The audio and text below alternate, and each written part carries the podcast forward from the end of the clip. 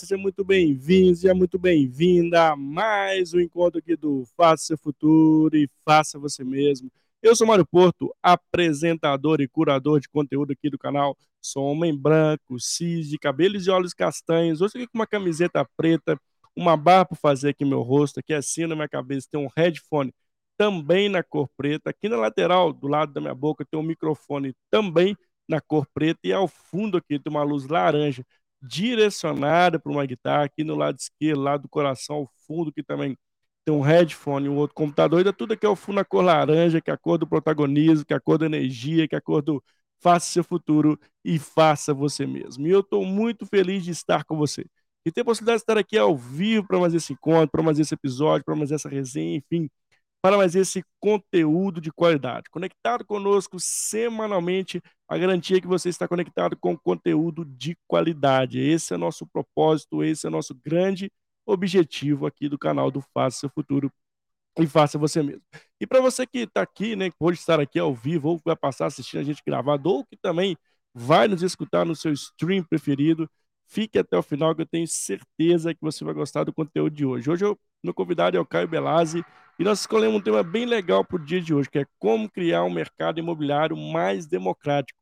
Exatamente isso que você escutou. O Caio tem uma brilhante iniciativa, tem uma empresa que é a Alpop, e nós vamos falar muito sobre esse tema, como esse tema está disruptando um negócio que, que é o mercado imobiliário. Então, o Caio vai contar um pouquinho da sua história para a gente e um pouquinho de como nasceu né, essa ideia da empresa ao qual ele está à frente desse caráter muito inovador. Então, lembrando que Todos os nossos episódios ficam gravados, seja no YouTube, no LinkedIn, ou no Spotify, ou no Apple Podcast. E tem um pedido que dura três segundos, mas que ajuda demais o nosso canal aqui do, no, no YouTube, que é se inscrever no canal, deixar aquele like, ativar o sininho para que você seja notificado, porque toda semana tem conteúdo gratuito aqui no canal. São mais de 400 episódios, 100% gratuito, ou seja, zero reais, não custa nada. Só custa um like, só custa se inscrever, só custa se conectar conosco aonde você estiver. Isso já ajuda demais a gente continuar com esse grande propósito que é levar conteúdo de qualidade para vocês todos os dias, né, praticamente da semana. Semana semana cheia, semana tem muitos convidados, convidados incríveis. Fica meu convite para você que está assistindo aqui o primeiro, né, para quem está aqui ao vivo hoje numa segunda-feira, mas para quem vai passar aqui, vai assistir gravado, se conecte, tem, né, siga a agenda da semana tem muito conteúdo legal, muito expert que vai passar por aqui, falando de tendência, falando de mercado, falando de liderança, falando de pessoas e falando em levar conteúdo de qualidade para você. Se esse canal faz super sentido, compartilhe, se conecte conosco para que essa mensagem possa chegar para mais pessoas. E é assim que a gente vai né, chegando o conhecimento para ajudar a pessoa que esteja em determinado contexto da sua vida. Né? A gente tem muito conteúdo, diversidade, conteúdo para isso mesmo. E sem maiores delongas, deixa eu chamar meu convidado aqui do dia de hoje, que é o Caio. E para você que está aqui ao vivo, mande sua pergunta, que é um espaço seguro, colaborativo, onde você pode participar aqui ao vivo conosco. Bom, deixa eu chamar o Caio aqui para a gente começar esse bate-papo. Olá, Caio, seja bem-vindo aqui ao canal. Tudo bem com você? Tudo bem, Mário. Grande alegria poder participar do seu conteúdo.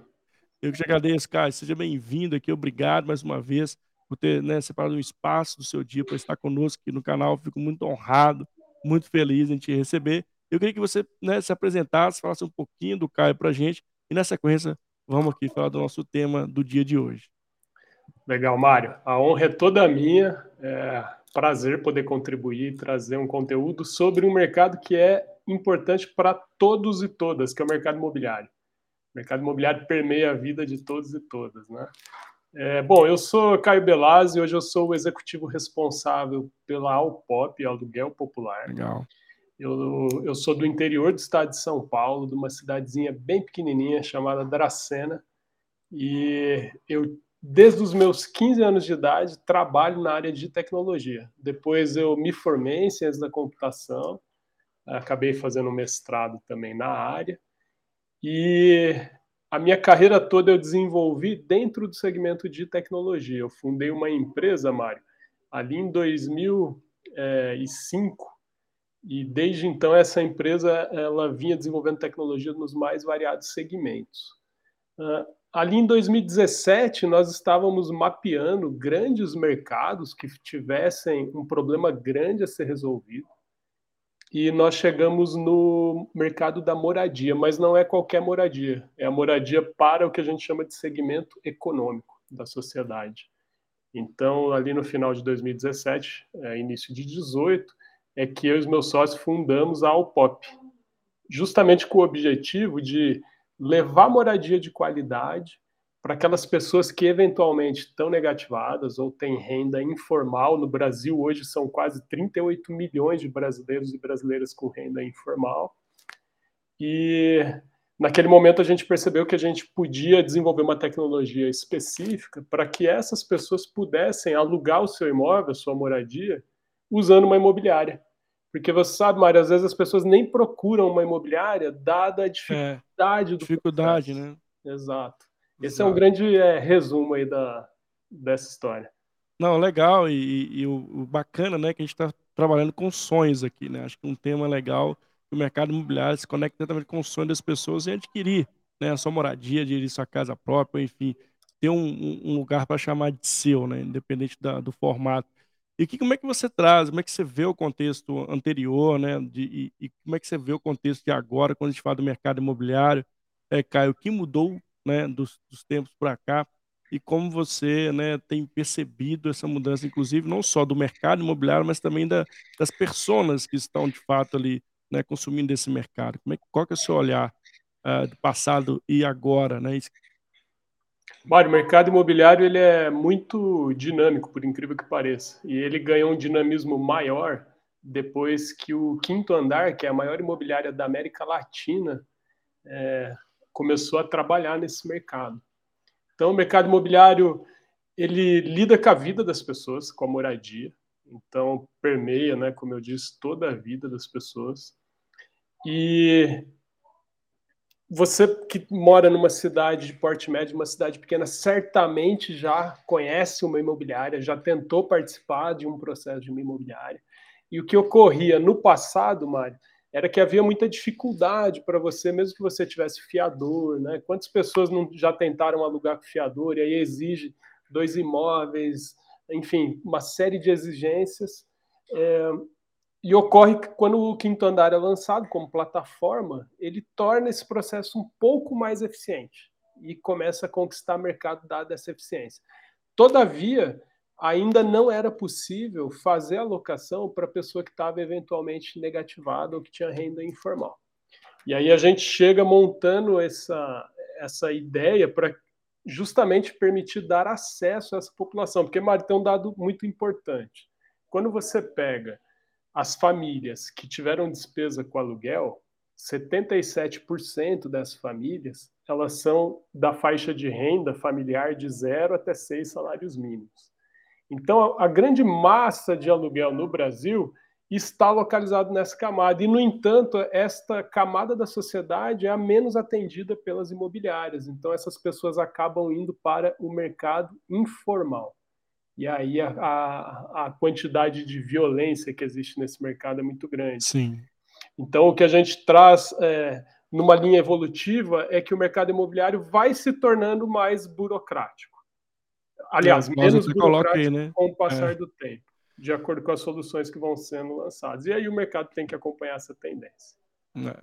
Não, e assim, disruptando esse negócio, né? Assim, como é difícil, né? Para a pessoa que tem uma renda informal, você já falou, trouxe números importantes, relevantes, e que saltam os olhos, né? De como ah, esse é um nicho grande, né? E que bom que vocês já perceberam e uma, qual dor precisa ser resolvida, né? E como a empresa que você tem resolve essa dor, que é dando acesso para essas pessoas. É, e o que, que muda nesse sentido, uh, Caio? Porque se está, de fato, né, assim, pessoas informais, pessoas que estão negativadas, ou seja, o perfil dessas pessoas ele é diferente. E o que, que muda do seu negócio para chegar, né, que é aquela famosa linha da confiança, a linha da garantia do que você presta, né, como serviço imobiliário ali, né, trazendo isso para esse tipo de público, e que você falasse um pouquinho desse mercado específico. Toda a atuação no imobiliário, Mário, ela exige, na minha visão, foco, né?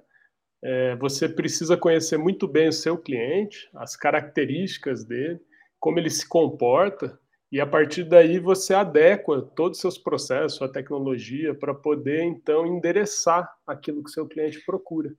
Então, uh, trazendo para o nosso caso específico, nós nos tornamos especialistas no segmento econômico de locação.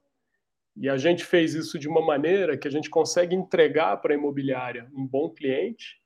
E se porventura esse cliente não for bom, nós é que pagamos o aluguel para a imobiliária. Então, é uma forma da gente trazer mais confiança para esse processo, democratizar o acesso aos imóveis, porque há muitos imóveis é, vazios, o censo revelou isso recentemente. É evidente que nem todos estão para locação, mas uma boa parcela deles está.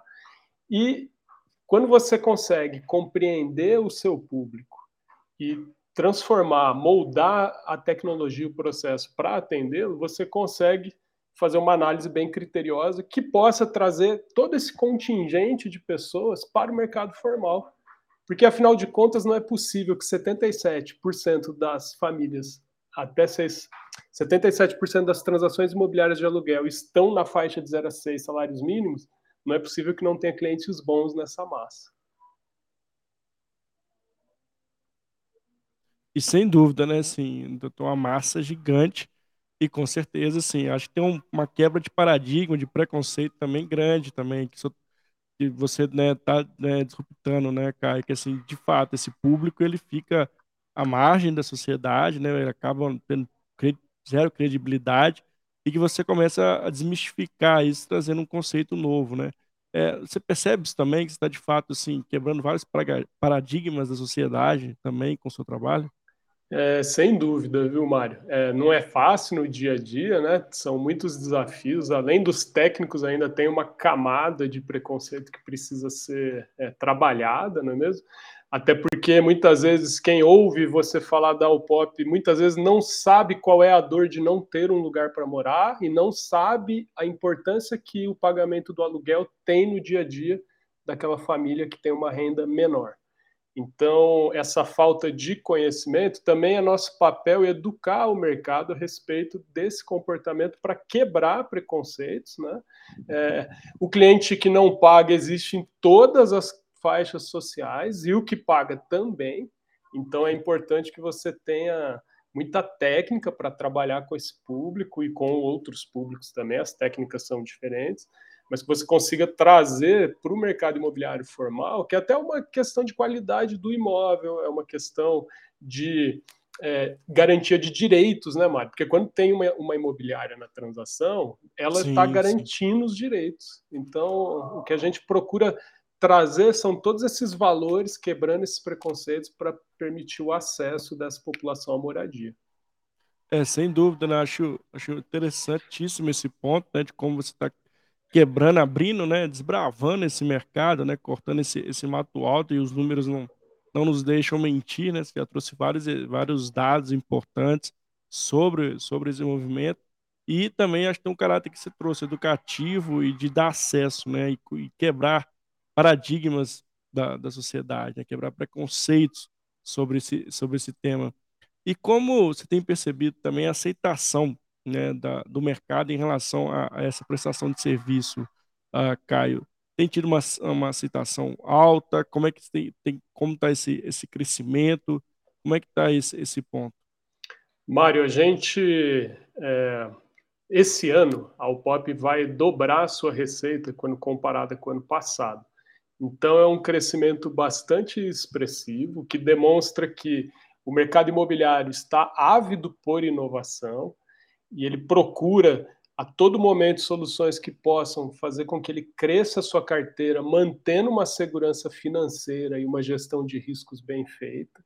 É claro que há obstáculos, é, toda empresa os enfrenta, mas até o momento a gente tem tido um bom crescimento. A UPOP já consegue distribuir sua solução em mais de 100 cidades, são 23 estados atendidos, e a gente consegue, portanto, é, espraiar essa solução para boa parte do mercado. Evidentemente, há alguns que têm resistência. Assim, não é incomum que quando eu falo sobre a para uma imobiliária, a reação do gestor é: mas você vai trazer o cliente ruim. E aí eu tenho que realmente explicar que não, não porque a pessoa não é porque ela está negativada que ela não é uma boa pagadora de aluguel. Né? Existem outros parâmetros que você pode analisar comportamentais para tentar é, descobrir se aquela pessoa pode ser uma boa ou não pagadora de aluguel.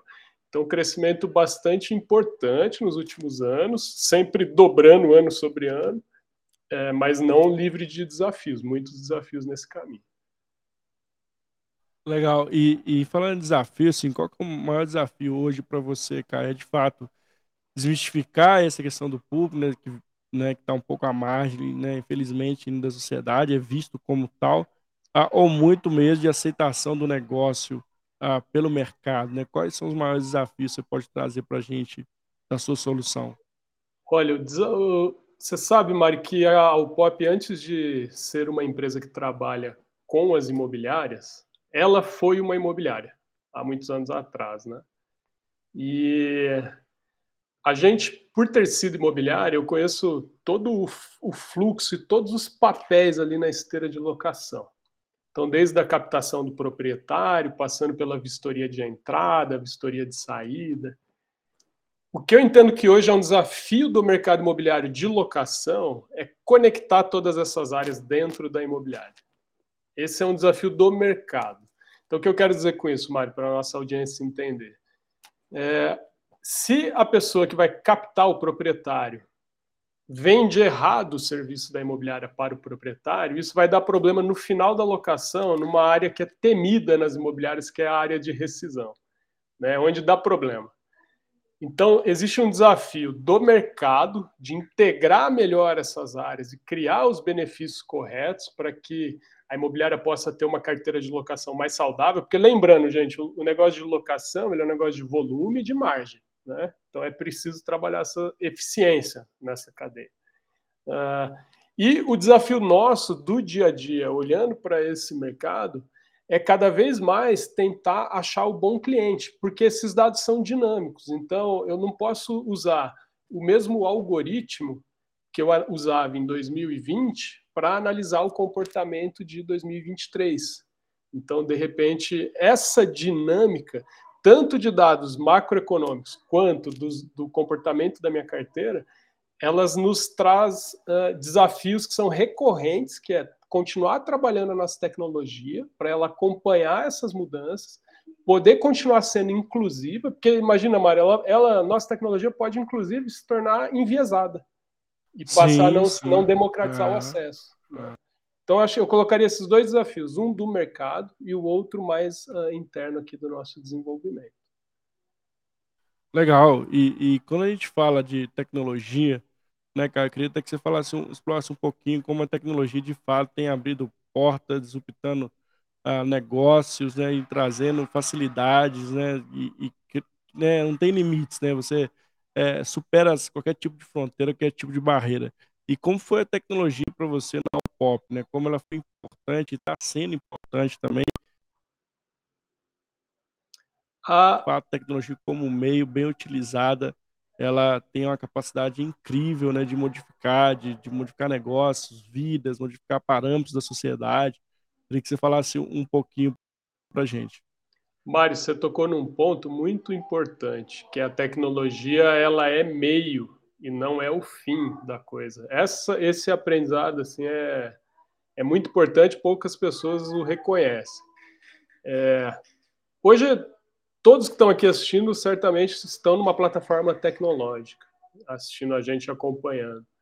É, a tecnologia ela permeia a atividade humana, não é de hoje, né? Então, a gente às vezes fala em tecnologias, automaticamente se pensa em tecnologia da informação, mas há uma série de tecnologias que mudaram a humanidade: a invenção da pólvora, a invenção do papel, a imprensa.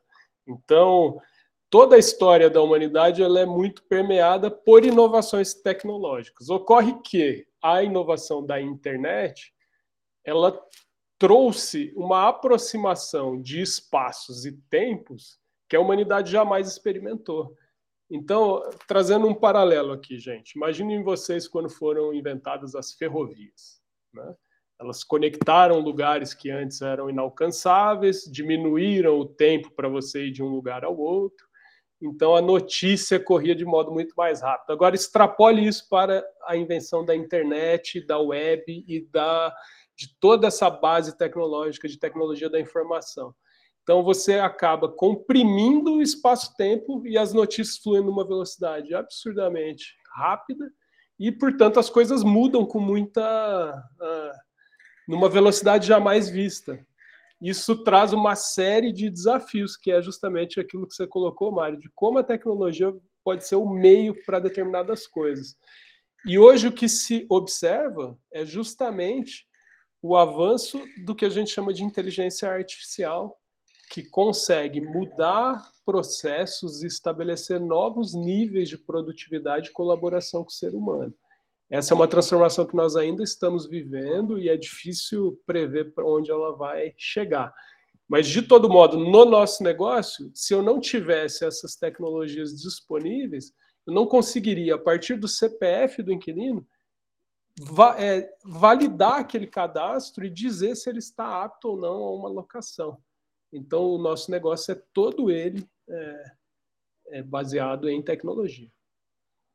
E, e, baseado num ponto importante, que são os dados também, né, Caio? Como os dados hoje né, trazem que é o novo minério, né, que é a nova riqueza que existe hoje no, no mercado, e como os dados também têm ajudado vocês, né? Assim, como né, a tomar decisão, enfim, a fazer mudanças, melhorias no, no, no produto barra serviço que vocês oferecem para o mercado. Queria que você falasse um pouquinho também da importância dos dados né, né, atrelados ao negócio. Tem duas coisas aí, Mário, na, na parte dos dados. Tem os dados que são gerados e coletados aqui internamente. Então, à medida que o inquilino passa o CPF dele para que a gente faça uma análise, a gente consegue consultar tanto os dados aqui internos como dados externos que a gente usa para poder processar. Essa é uma dimensão do problema. É, e daí a gente consegue derivar comportamento, saber exatamente ali, de, de acordo com os nossos limites de análise, evidentemente, se aquele cliente tem chances de alugar. Um outro dado muito importante são os dados que vêm de fora e alimentam o nosso algoritmo. Então, é, só como exemplo, uma pesquisa que a gente acompanha muito, muito é a PEIC, que é a pesquisa de endividamento das famílias. Então, a gente consegue ali fazer uma análise tanto da curva no Brasil como no estado de São Paulo, e esse, esta análise alimenta a nosso, nosso processo de decisão. Então, meu filho dando um oi aí para a audiência. Dando um oi para ele. Coisas de pai jovem. é, mas é dessa forma que os dados acontecem, Mário, tanto internamente quanto de fora, para ajudar o algoritmo, a nossa inteligência artificial, a tomar as melhores decisões. É, não, sem dúvida, né? Como é, os dados são ricos e importantes, né? Até o, o, o, o Klaus manda aqui, né? Que hoje as tecnologias, né? De hoje vieram para flexibilizar praticamente tudo. Né? Falta de carro, casa, entrega, banco, trabalho, né? Sem dúvida ele traz aqui para gente que estamos vivendo mudanças rápidas. Você pensa assim também, Caio? Sem dúvida. Uh, acho que tem muitos problemas ainda para serem resolvidos e se a gente conseguisse provocar os empreendedores do Brasil a pensarem nos problemas e também conectarem a isso um impacto social importante, eu creio que é o mundo ideal. A gente tem uma lista de problemas no Brasil e na América Latina que são socialmente é, tristes, né? país tão rico, mas tão desigual. Então, eu concordo plenamente com o Klaus que as tecnologias têm que trabalhar para flexibilizar, mas correndo risco sob controle. E, e, esse ponto é legal, né? Você tem percebido o crescimento também de startups, empresas que conseguem linkar, obviamente, esse caráter mais social é, com, de fato, gerando lucro, né? Porque também não dá para viver sem para ter que pagar os boletos. É, como você percebe esse crescimento de startup como a sua, né? Que ao mesmo tempo está ali disruptando negócio, mudando a forma de pensar, a forma de agir da sociedade, criando oportunidade para onde precisa chegar. É, você vê que hoje né, falando, olhando um, um olhar, né, agora barra futuro, é, esse tipo de negócio, ele só tende a crescer, você está de fato ali fazendo aquele trabalho que a gente sempre fala aqui também do ESG, né, da, da comunidade, da governança ali, trazer a, a, resolver o problema de onde a empresa está inserido. Como é que você vê todos esses, esses aspectos, Caio? Mário, hoje é cada vez mais presente, evidentemente que ainda não é a maioria, mas é cada vez mais presente, iniciativas é, de startups que têm também um objetivo social por trás. Existem hoje mecanismos de financiamento, mais do que antes. Sempre digo dessa maneira, porque é claro que a gente gostaria que o nível de investimento em negócio de impacto fosse cada vez maior mas comparativamente a alguns anos atrás com o que nós temos hoje, é uma tendência positiva. Então, é possível verificar esse tipo de negócio crescendo, mas ainda muito aquém do que poderia estar e até comparativamente com outros lugares.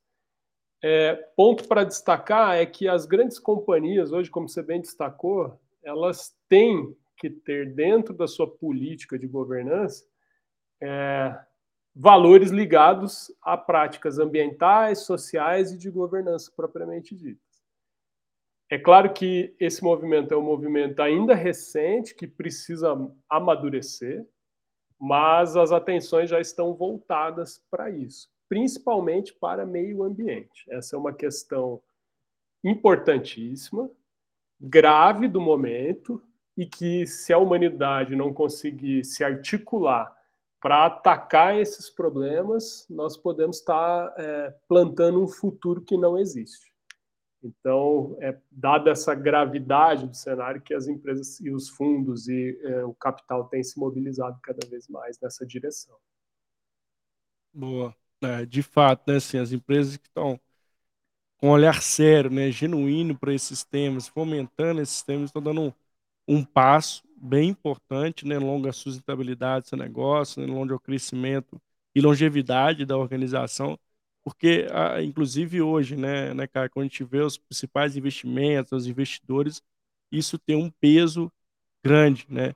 E para você, né, como, como, você tem visto os investimentos em startups, como passou por alguns movimentos, enfim, tem percebido alguns movimentos ah, não tão é, bons nesse mercado, mas como isso impacta a, a sua empresa ou impactou a sua empresa, como você tem traçado estratégias para sair desse movimento e para escalar o seu negócio. Mário, de fato, o mercado de capital de risco, né, para empresas iniciantes, que é o caso da maioria das startups, né, que estão ali provando um conceito ou tentando quebrar um paradigma, é o volume de capital no final do ano passado é, teve secou um pouco o capital disponível, comparativamente com o momento anterior, onde nós víamos é, empresas valendo muitos milhões de dólares e rodadas muito generosas, né, do ponto de vista de volume de recursos e de é, valorização da empresa. Eu sinto que ali no final do ano esse movimento iniciou um novo capítulo. É um capítulo onde ainda existe o recurso, é evidente, mas esse recurso passa a ser um pouco mais exigente. Se antes você tinha como empreendedor que mostrar crescimento, hoje você precisa mostrar crescimento aliado a uma visão de sustentabilidade do negócio. Afinal de contas, é preciso é, racionalizar um pouco mais esses investimentos. Então, eu sinto que o que mudou, basicamente, para o empreendedor ou empreendedora que estiver é, nos assistindo escutando, é que esse momento de agora, ele exige mais tempo para captar recursos, exige muito mais troca de informação com o fundo eventualmente interessado, e isso demanda da empresa uma sustentabilidade um pouco maior. Aquela prática de queimar caixa a volumes estratosféricos, ela, por enquanto, aparentemente não está mais na prateleira. É, de fato, né? Esse, esse é um, um ponto importante e cada vez mais traz, traz esse olhar mais de, é, com cuidado, né? Assim, desse investimento, né? Linkando muito ao resultado. E, e aí o, o, o Klaus até manda aqui, né? Sim, né? Ah, muito recentemente a filosofia para uma startup está voltada para as disruptivas, processuais, né? é, mas de mão dada com assertividade, pois o retorno não é garantia. Acho que esse ponto do Klaus comunga muito com o que você trouxe, né, Caio? Assim, é, não basta ter só resultado, você precisa também ser sustentável, né? Isso muda muito o olhar da startup. Muitas das vezes a gente entendia que a linha de maturidade da startup crescer, crescer, crescer, para depois estabilizar, criar processo, enfim. Mas muitas das vezes dessa criação de processo, estabilização, o resultado não comungava no fim do dia. Isso também muda a forma de se criar uma startup hoje, de se manter uma startup hoje, né, Caio? É, sem dúvida, viu, Mário? É preciso hoje ter uma outra, uma outra prática, uma outra estruturação de processos, é, uma outra estruturação de times, né? Uma, uma startup, ela depende do time que você consegue estruturar. Ela é muito dependente de pessoas. Todas as empresas são, né, gente? As pessoas são a vida da empresa. Mas existem patamares onde essa importância é muito maior. Numa startup que está ainda iniciando a sua jornada e, portanto, carece de validação desse detalhe ou daquele, ter um time à altura do tamanho do desafio é fundamental para que você consiga avançar.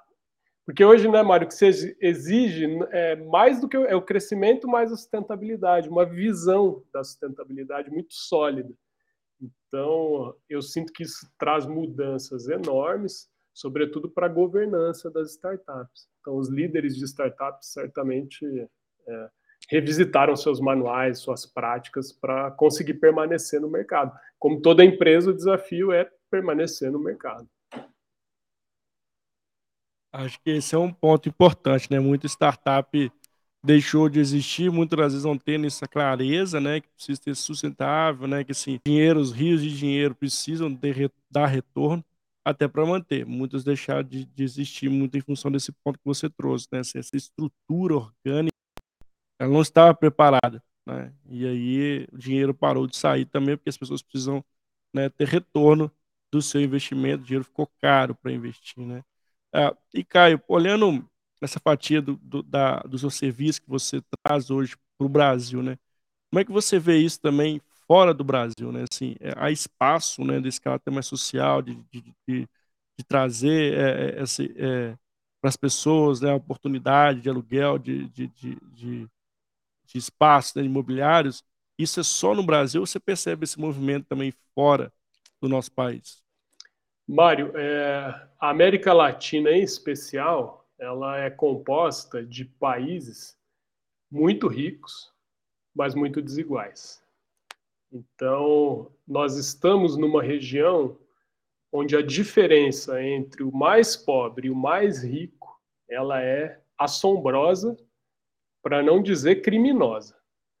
Então, dado esse contexto, a solução da Alpop de prover moradia sempre por meio de um player oficial, ou seja, uma imobiliária, uma, é, um corretor, corretora de imóveis devidamente credenciado, essa demanda ela existe em toda a América Latina.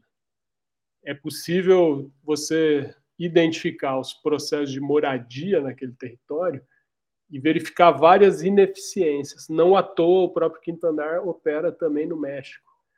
Então, eu acredito, né, e os dados demonstram que a nossa região ela é carente de processo de moradia. E vale lembrar, né, gente? O Brasil tem hoje 6 milhões de unidades habitacionais no seu déficit habitacional. Então, para a nossa audiência entender, não é que faltam 6 milhões de unidades. Não, existem. É, faltam 6 milhões de condições de moradia, ou seja, um imóvel que não tem condições de moradia entra na conta do déficit também.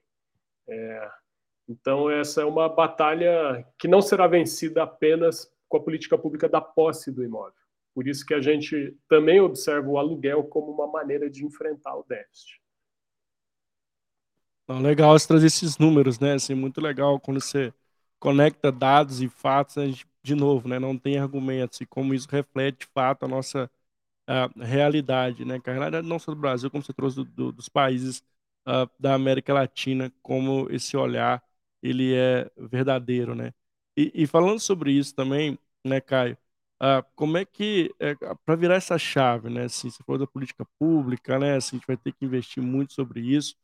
Ah, esse, esse perfil também, essa persona, né? Que, inclusive, tem algumas pessoas, inclusive, assim, que, é, que podem se modificar ao longo do tempo. Como você também está se preparando para se moldar o seu negócio uma possível mudança de contexto, né? Porque a gente sabe que o contexto agora não é não linear, né? A gente tem que estar, obviamente, conectado com os números, com a tecnologia, mas como você também tem uma visão de, de futuro da Alpop, né? Como você percebe daqui para frente o crescimento, quais são os, principais desafios, quando você fala um pouco mais de futuro, de tendência na sua visão? Mário, é, dá para observar que a demanda no mercado imobiliário ela é muito forte. Então, tudo que você fala que envolve o mercado imobiliário, ele tem números uh, assustadores do ponto de vista de volume, que afinal de contas perpassa a vida das pessoas, onde as pessoas moram, onde elas trabalham, é o nosso teto. Então, dado, dado que a demanda não demonstra sinais de arrefecimento, mas sim de continuidade, eu observo que ao Pop o desafio é trazer as pessoas para morar conosco. O desafio é cada vez mais uh, sensibilizar os agentes imobiliários de que eles podem crescer o volume de negócio, trazendo um parceiro para correr o risco da, daquela transação. Então, a gente enxerga que a demanda ela é, ela é muito forte e ela se sustenta na linha do tempo, e o que nós pretendemos como futuro é passar também, Mário, a atuar no mercado imobiliário de compra e venda. Hoje nós estamos uh, restritos ao aluguel, mas a gente sabe que muitas pessoas têm o sonho da casa própria ou do apartamento próprio, e portanto essa é uma frente que no futuro a UPOP pretende também trabalhar para entregar aquele valor que a gente tem, que é entregar moradia de qualidade para o que a gente chama de segmento econômico. E é muito curioso que a, uma boa parte das imobiliárias tem medo do segmento econômico. Eles falam, ah, mas o ticket é muito baixo e eu vou ter muito trabalho. Engraçado, nós, né? Nós chegamos para resolver, inclusive, esse preconceito. Legal, Caio. E, inclusive, o, o Klaus traz aqui, né? Uh, vamos combinar que o terceiro mundo é um excelente laboratório, né? Para quem tem acesso ao Vale do Silício, não? O que você vê dessa, dessa pergunta barra afirmação do, do Klaus aí? Eu tenho certeza que a América Latina é um grande lugar para resolver problemas, dado o volume de problemas que nós temos aqui. Afinal de contas, se a gente olhar para o Brasil, uma pesquisa do Banco Mundial mostrou que nós temos mais acesso à internet do que a saneamento. Então, quando você olha para esse cenário de Brasil e América Latina, é possível compreender esse, esse, território como um território de muitas oportunidades e de muitos problemas para serem resolvidos. E, portanto, é assim que a gente consegue é, enxergar ou procura é, enxergar esse mercado. Um grande oceano de problemas para serem resolvidos, que no fim do dia é o que as empresas deveriam se dedicar, né? Resolver um problema. É, exatamente. Na sua visão, é, essa clareza, né, quando a gente fala de resolver um problema, resolver uma dor, Caio, ela é genuína e é cada vez mais importante ter assertividade em qual problema no fim do dia as startups, as empresas resolvem. Você, você vê que isso hoje tem um peso maior, não que ano passado não tinha, mas eu vejo assim, até para de fato, você, hoje não dá para perder tempo, né? Tempo e dinheiro são duas coisas que não levam desaforo para casa, né? Então, assim, cada vez mais a gente precisa ter assertividade nesses dois quesitos. Não dá para perder tempo, não dá para perder dinheiro, né? É, como é que você vê esses dois pilares quando se fala nas empresas atuais, né, nesse grande desafio de disruptar negócio, trazer clientes, engajar clientes, né, quebrar paradigmas, esse, todos esses inúmeros elementos, cara? É, é sempre uma jornada cheia de desafios e obstáculos. É, é muito importante, por esse motivo, ter bastante clareza do seu propósito. O que, que aquela empresa tem por propósito e o que ela deseja entregar para a sociedade onde ela atua. Então, cada vez mais as pessoas estão se sensibilizando desse tipo de coisa. E as empresas demonstram hoje, Mário, uma preocupação grande, é, até com a sua própria imagem dada a força né, das redes e o que, que as redes podem é, fazer. Então, eu entendo que é, existe uma tendência de melhores práticas nas empresas no mundo corporativo, com exceções, a gente sempre vai ver exceção, gente. Acho que o importante é comparar tendência, o que acontecia antes e o que acontece agora. Claro que não é o mundo ideal, mas eu entendo que as empresas estão cada vez mais sensíveis, Mário, aos seus territórios, à sociedade que ela impacta e à clareza de propósito que ela tem que entregar ali na ponta. Mas ainda falta muito, gente, ainda falta muito, é fato.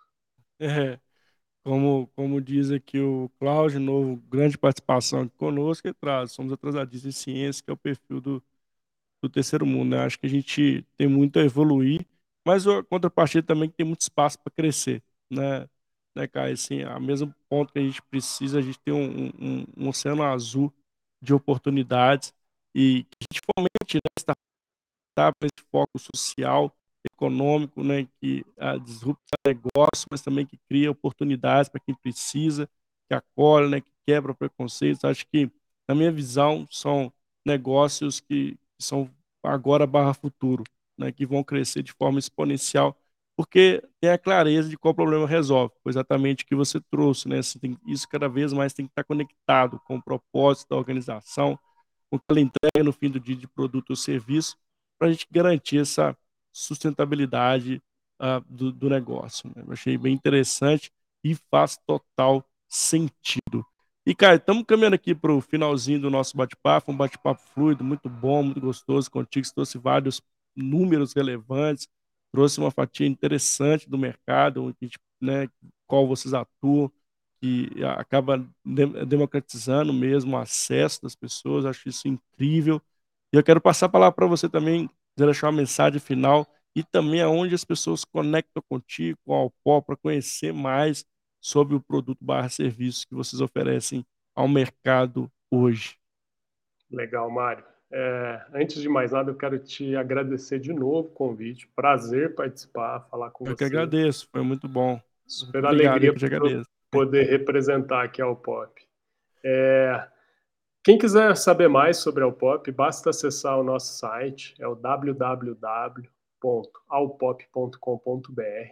Alpop é de aluguel popular, gente, então é alpop.com.br. Ali tem um formulário que você preenche, então nossa equipe faz contato. É, se você precisa morar, tem dificuldade de alugar via imobiliária, a é a solução para trazer esse volume de brasileiros e brasileiras que estão fora do mercado formal para dentro do mercado formal, sempre envolvendo uma imobiliária no processo. E com isso, democratizando o acesso à moradia, que é um desafio no Brasil, como eu disse, que hoje conta com 6 milhões de unidades no seu déficit habitacional. Então, é por aí, Mário.